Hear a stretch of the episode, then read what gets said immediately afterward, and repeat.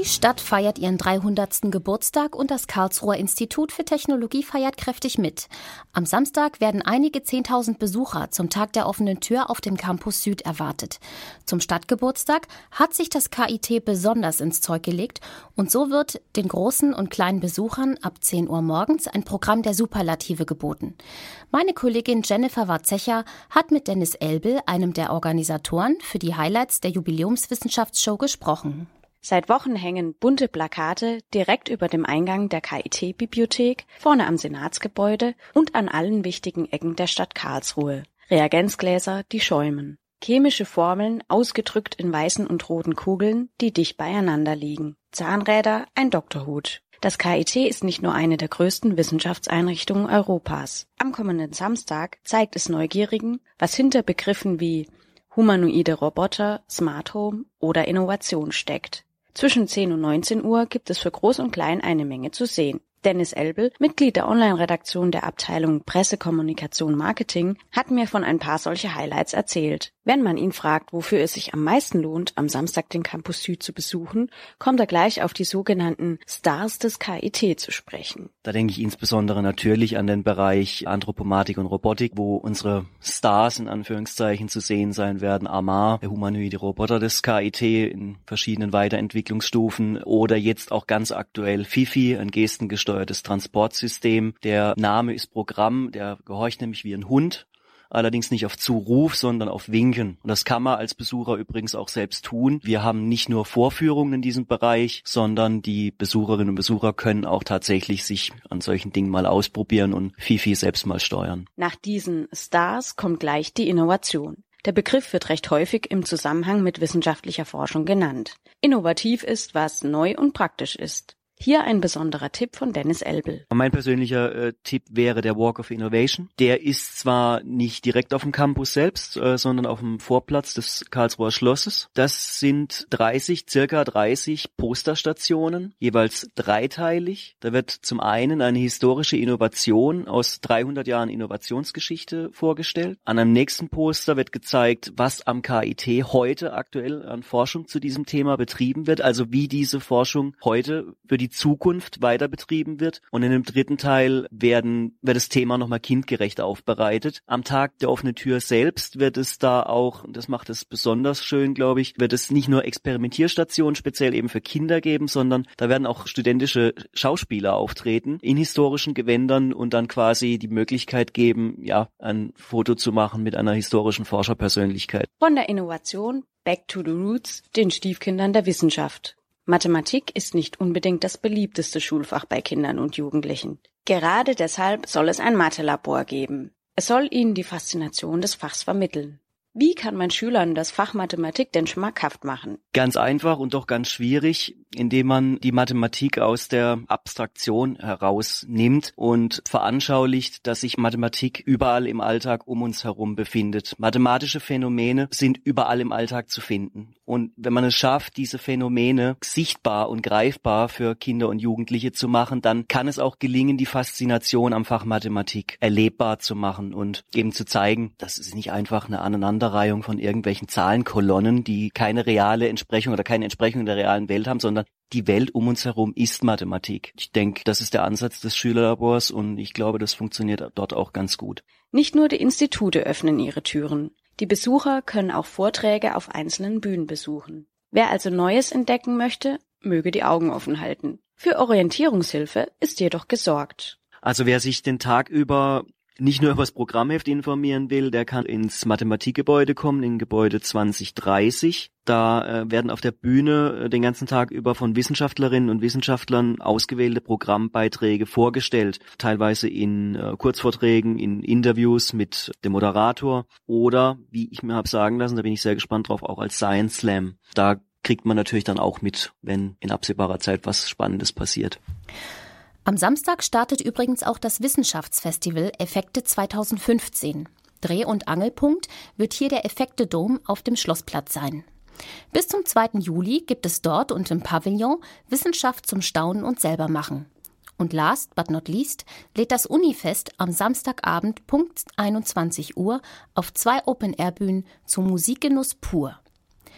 Radio KIT empfiehlt allen Gästen des Festivalwochenendes öffentliche Verkehrsmittel zu benutzen. Es wird mit erhöhtem Verkehrsaufkommen gerechnet. Zudem ist der Campus Süd für Fahrzeuge gesperrt.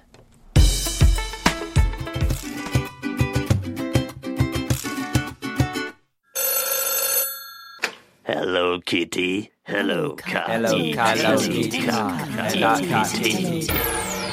Wer bist du? Ich heiße Jan, bin 25 Jahre alt. Ich studiere Physik am KIT im 10. Semester jetzt.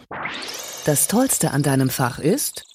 Das Fach selbst, das ist einfach total interessant. Physik hat mich eigentlich schon immer fasziniert. Richtig ätzend an deinem Fach findest du? Die ganzen Übungsblätter, die man rechnen muss, das ist total viel Arbeit. Du hast dich für das KIT entschieden, weil? Das KIT einen relativ guten Ruf hat, deutlich über Baden-Württemberg hinaus. Und ich komme aus Stuttgart und ich wollte ein bisschen von daheim eben wegkommen. Bevor du am KIT studiert hast? Ich habe meinen Zivildienst beim Bund für Umwelt und Naturschutz in Stuttgart gemacht. Und da davor habe ich mein Abitur gemacht. Wenn du etwas ganz anderes mit deinem Leben machen würdest, dann wäre es? Musik, glaube ich. Dann würde ich gern Gitarre spielen. Deinem Prof wolltest du schon immer mal sagen, ihr macht euren Job soweit ganz gut. Während der Vorlesung höre ich zu. Als du zum ersten Mal in Karlsruhe warst, dachtest du? Wow, das ist eigentlich eine relativ schöne Stadt. Es gibt viel zu sehen, nicht zu groß. Karlsruhe mag ich. Jetzt denkst du? Momentan finde ich Karlsruhe natürlich nicht so schön wegen den ganzen Baustellen. Genau genommen ist jetzt die ganze Zeit meines Studiums Karlsruhe eine riesige Baustelle. Das ist natürlich total schade. Aber ansonsten finde ich Karlsruhe immer noch schön. Dass es hier so wenige Frauen gibt. Das stört mich jetzt eher weniger, da ich schon in glücklichen Händen bin. In deiner Freizeit mache ich gerne und viel Musik. Ich gehe gerne mit Freunden weg, zum Beispiel ins Z10 hier in Karlsruhe. Ich mache auch gerne Sport, gehe laufen in den Hartwald. In der Mensa isst du am liebsten Tatsächlich fast jeden Tag. So schlecht finde ich das Essen gar nicht. Am liebsten esse ich das vegetarische Gyros. Am liebsten bist du in Karlsruhe im Schlossgarten. In zehn Jahren. Ich hoffe, dass ich da einen Job haben werde, vielleicht eine Familie. Das wäre schön. Manchmal träumst du davon, endlich mal wieder Urlaub zu haben und nicht so viel zu lernen. Radio KIT hörst du? Jeden Donnerstag auf der 104.8.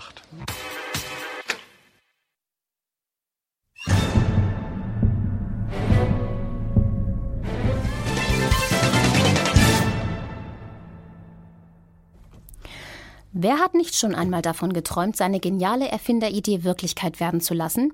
Eine Firma zu gründen und Multimillionär zu werden. Manche wiederum träumen davon, anderen zu helfen und ganz praktisch das Leben für Menschen in Not zu verbessern. Die gute Nachricht?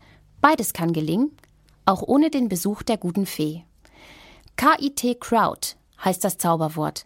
Mein Kollege Joshua Bayliss hat den Innovationsmanager Dr. Eric Braun gefragt, welche Magie dahinter steckt. Seit dem 11. März 2015 gibt es das Crowdfunding-Portal KIT Crowd. Wie entstand die Idee für dieses Projekt? Also die Idee ist im Prinzip dadurch entstanden, dass sich zwei Dienstleistungseinheiten des KIT zusammengetan haben. Die eine Dienstleistungseinheit nennt sich Innovationsmanagement und unterstützt Studierende und Wissenschaftler auf dem Weg zu gründen, ihre Ideen zu vermarkten. Und die andere Dienstleistungseinheit nennt sich Relationship Management. Dort werden im Prinzip die großen Netzwerke rund um das KIT betreut. Und die Idee war, dass man diese jungen Teams, Wissenschaftler oder Studierende, die gründen wollen, die eine gute Idee oder ein gutes Projekt haben, zusammenbringt mit diesen Mitgliedern des KIT-Netzwerkes. Im Prinzip ist die Plattform auch als Begegnungsplattform konzipiert. Mit welcher Art von Ideen oder Projekten können Interessierte oder Gründer zu Ihnen kommen? Auf der Plattform haben wir zwei Sphären. Die eine Sphäre ist blau markiert. Dort finden Sie Projekte im Technologie, im Gründungsumfeld. Und dann gibt es noch eine grüne Sphäre. Dort finden Sie eher philanthropische Projekte, das heißt Studierende, die mit irgendeinem sozialen Engagement auf uns zukommen. Und wenn man eine Idee in diesen beiden Bereichen hat, wenn man also eher eine Technologie vermarkten will oder eine gute Idee in ein Unternehmen überführen, kann man zu uns kommen. Man kann aber auch zu uns kommen, wenn man ein soziales Projekt starten will.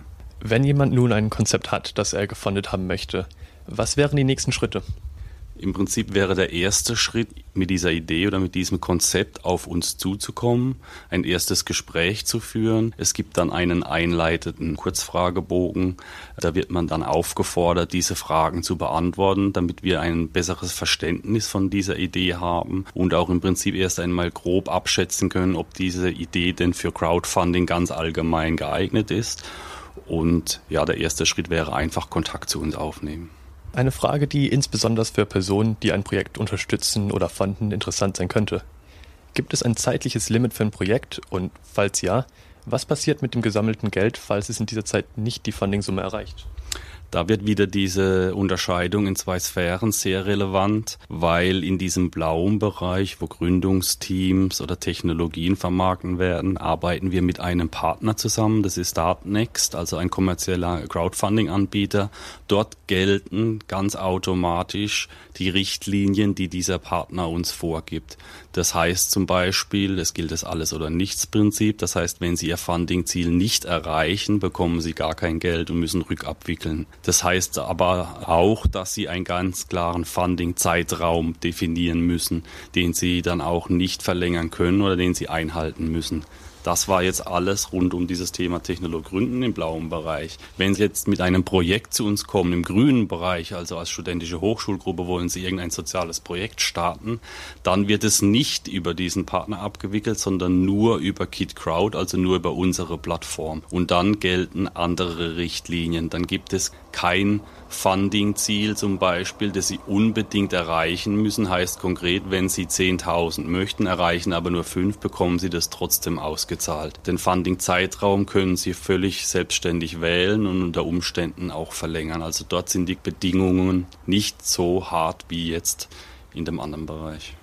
Ein aktuelles Projekt ist Easier Life, Sicherheit zu Hause, auch ohne Notknopf. Die Fundingsumme von 10.000 Euro wurde erreicht und beträgt inzwischen 10.813 Euro. Wie geht es nun weiter und was passiert mit dem Überschuss? Bei Easy Alive reden wir jetzt über ein typisches Projekt im blauen Bereich, also im Technologie- und Gründungsbereich. Ein Projekt, das zusammen mit Startnext abgewickelt wurde. Die haben das Funding-Ziel von 10.000 überschritten. Die Statuten von Startnext sagen hier, dass sie das Geld, das sie über diese 10.000 Euro eingeworben haben, behalten dürfen. Und der nächste Schritt wäre jetzt, dass die Rewards, also die Gegenleistungen, die ja vorab definiert wurden, an den jeweiligen Förderer ausgezahlt werden oder zugeschickt werden muss. Das ist der nächste Schritt für Easy Alive konkret.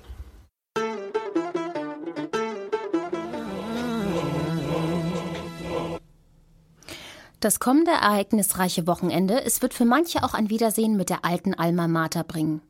Zum Alumni-Treffen des KIT werden sich dieses Jahr besonders viele ehemalige Studierende aus nah und fern in Karlsruhe einfinden. Radio-KIT-Reporterin Maria Varlamova hat sich von der Leiterin des Alumni-Netzwerks Stefanie Männer erklären lassen, was die Alumnis in diesem Jubiläumssommer alles erwartet. Am kommenden Wochenende findet wie jedes Jahr KIT-Alumni-Treffen statt. Deswegen wollte ich einen Blick auf die Geschichte des Alumni-Netzes werfen. Stefanie, Sie sind die Leiterin des KIT-Alumni-Netzes. Wissen Sie, wann wurde es gegründet und welches Ziel hat sich diese Gründung eingesetzt? Also das Alumni-Netzwerk wurde in Karlsruhe als eine der ersten Universitäten in Deutschland 1996 gegründet. Das ist eine zentrale Alumni-Arbeit. Es ist kein Verein, es gibt keine Mitgliedsbeiträge. Und es dient vor allem der Vernetzung der Alumni untereinander und wieder zurück ans KIT. Und soll auch dem dienen, dass eben die Alumni ihre Expertise am KIT weitergeben, was wir zum Beispiel bei Veranstaltungen mit dem KIT Career Service machen, wo wir Alumni einladen, um über ihren Berufsweg zu berichten für die Studierenden von bestimmten Fakultäten. Warum ist es wichtig, dabei zu sein? Für die Alumni ist es insofern sicher spannend, als sich aus diesen Alumni-Treffen, die wir regelmäßig organisieren, die Gelegenheit ergibt, Leute aus anderen Fakultäten kennenzulernen, auch zu erkennen, ob es vielleicht Kooperationsmöglichkeiten gibt oder auch Interessensgleichheiten. Es ist ja so, dass man zwar einfach studiert, aber am Ende nicht unbedingt in dem Fach arbeitet, sondern sicher auch vielleicht in fachübergreifenden Projekten arbeitet und die Alumni-Treffen oder das Alumni-Netzwerk bietet eben die Möglichkeit, Leute kennenzulernen, die vielleicht im gleichen Fachbereich arbeiten oder Fachgebiet arbeiten. Zudem ist es für die Studierenden sehr spannend, weil sie den Kontakt zu Alumni, die im Berufsleben stehen, aber das Gleiche studiert haben wie sie selber, aufnehmen können und dann sich dort austauschen können und vielleicht auch ein bisschen Orientierung für ihren weiteren Weg erlangen. Wissen Sie, wie viele Mitglieder hat Alumni-Netz und aus welcher Entfernung kommen die Alumni? Also es sind über 20.000 Alumni registriert. Die ehemaligen Studierenden sich explizit für dieses Alumni-Netzwerk registrieren müssen. Es gibt keine automatische Aufnahme in das Alumni-Netzwerk bisher. Und über 20.000 haben gesagt, ja, ich möchte hier Mitglied werden.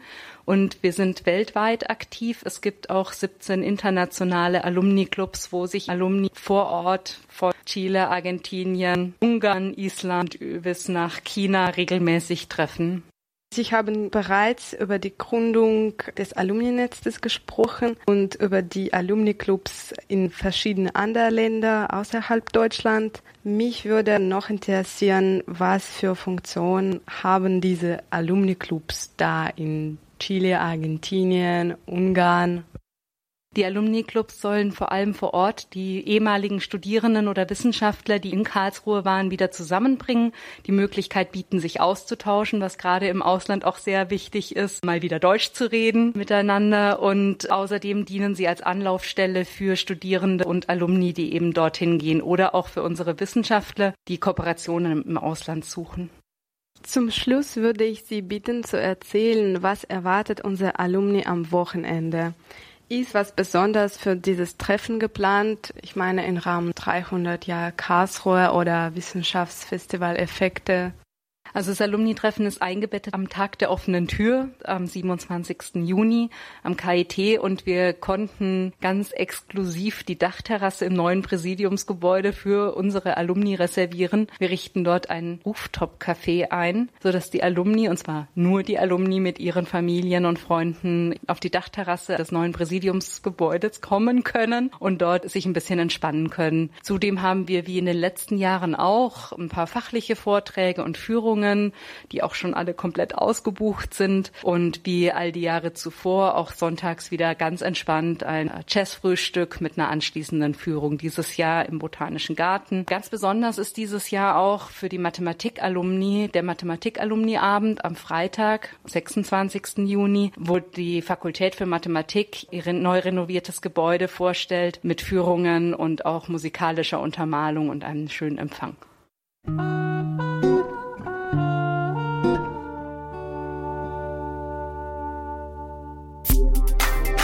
KIT Campus. Kalender. Ich bin Tobias Siegwart. Hi. Am Samstag ist es endlich soweit. Dann steigt das Sommerunifest des Astas am KIT. Draußen spielen zehn Livebands auf zwei Bühnen, von Hip-Hop über Ska bis Rock. Headliner in diesem Jahr die Ohrboten.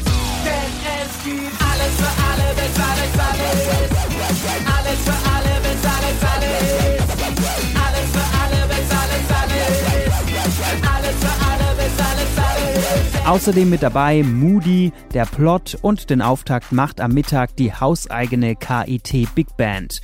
Und nach dem großen Open Air im Forum geht es in mehreren Locations wie dem ACK oder im Audimax mit einigen DJs weiter bis spät in die Nacht. Wer eher Bock hat auf die volle Dosis Wissenschaft, aber trotzdem nicht auf ein, zwei Bier verzichten will, am Samstag ist im Z10 der Science Pub. Statt trockener Referate in staubigen Hörsälen und Arbeitsräumen gibt es hier ansprechende wissenschaftliche Vorträge in lockerer Atmosphäre vom Jut Forum e.V. Im Anschluss besteht die Möglichkeit für Diskussionen und die Wissenschaftler, die Freude und Spaß an ihrer Forschung haben, einmal ganz ungezwungen kennenzulernen. Diesmal mit dabei Professor Ulrich Nienhaus vom Institut für angewandte Physik zum Thema Schärfer sehen, mehr verstehen. Um 20 Uhr der Eintritt ist frei. Ja, auch bei den guten Vivis läuft nicht immer alles ganz nach Plan. Das Vivi musste verschoben werden. Ein neuer Termin haben die Vivis aber jetzt gefunden und auch ein neuer Platz zum Feiern. Das Vivi steigt am Donnerstag, den 2. Juli, erstmals im Foyer des Audimax.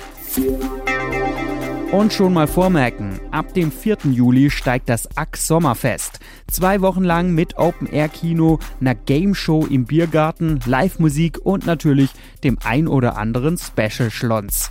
Alle Infos zum genauen Programm auch auf ack.org. In diesem Sinne viel Spaß beim Weggehen und demnächst ein schönes Wochenende.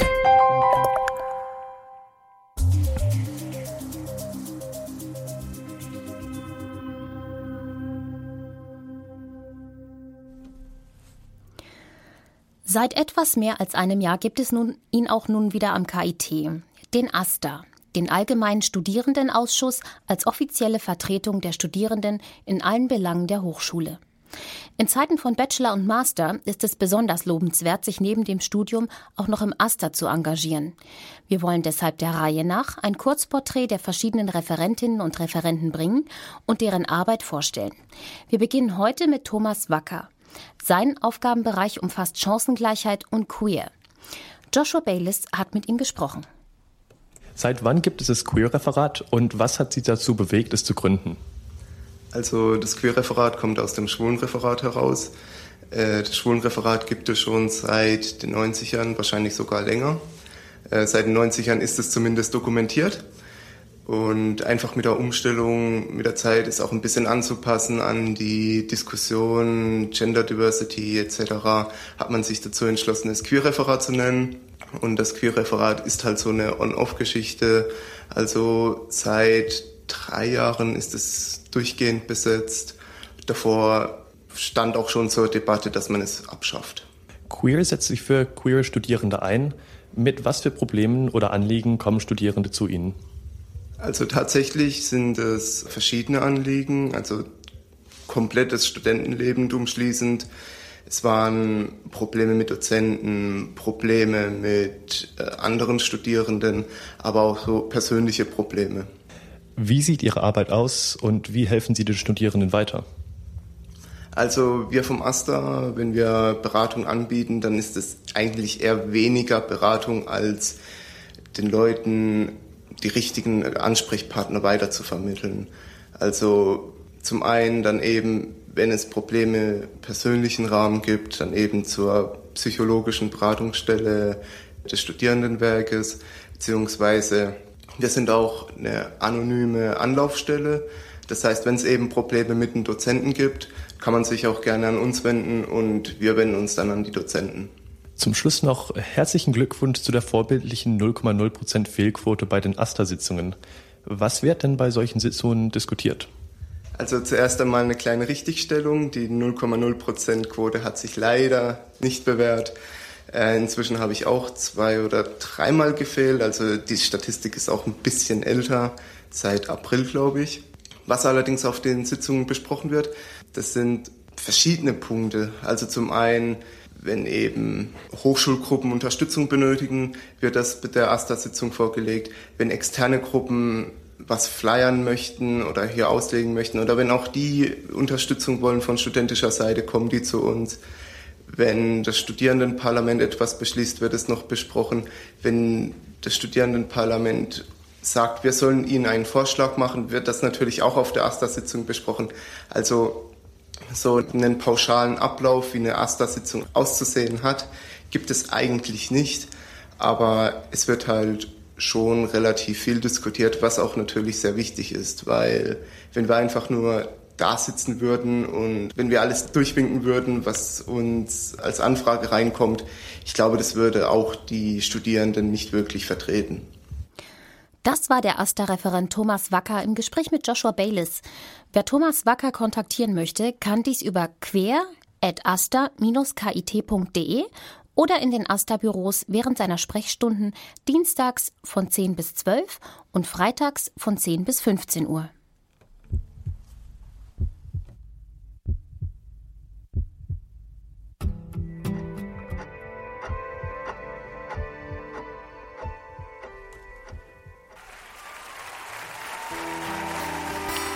Leider neigt sich Radio KIT Campus wieder dem Ende zu. Ich hoffe, es hat Spaß gemacht zuzuhören. Ganz sicher Spaß machen wird das kommende Wochenende. Da steht uns ein veritabler Höhepunkt des Stadtgeburtstags im ha ins Haus. Am Mikrofon verabschiedet sich Susanne Radosavljevic. Ich wünsche allen unseren Hörern ein schönes Sommerwochenende.